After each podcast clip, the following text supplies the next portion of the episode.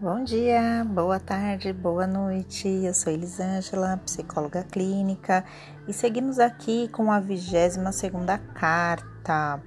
Hoje a carta é referente à tristeza, que diz assim: Estou triste. O que fazer?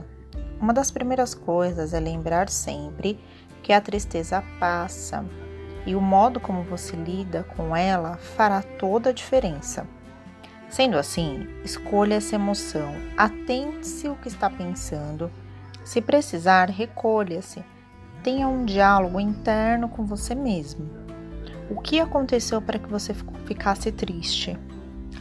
É algo que possa resolver? Depende exclusivamente de você? Ou você precisa de outras pessoas? Quem seria a pessoa que poderia te ajudar nessa questão? Lembre-se, a fala cura, dividir, transforma.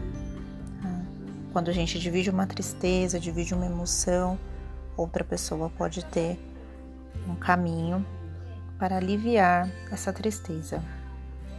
Bom dia, boa tarde, excelente noite e até a próxima carta.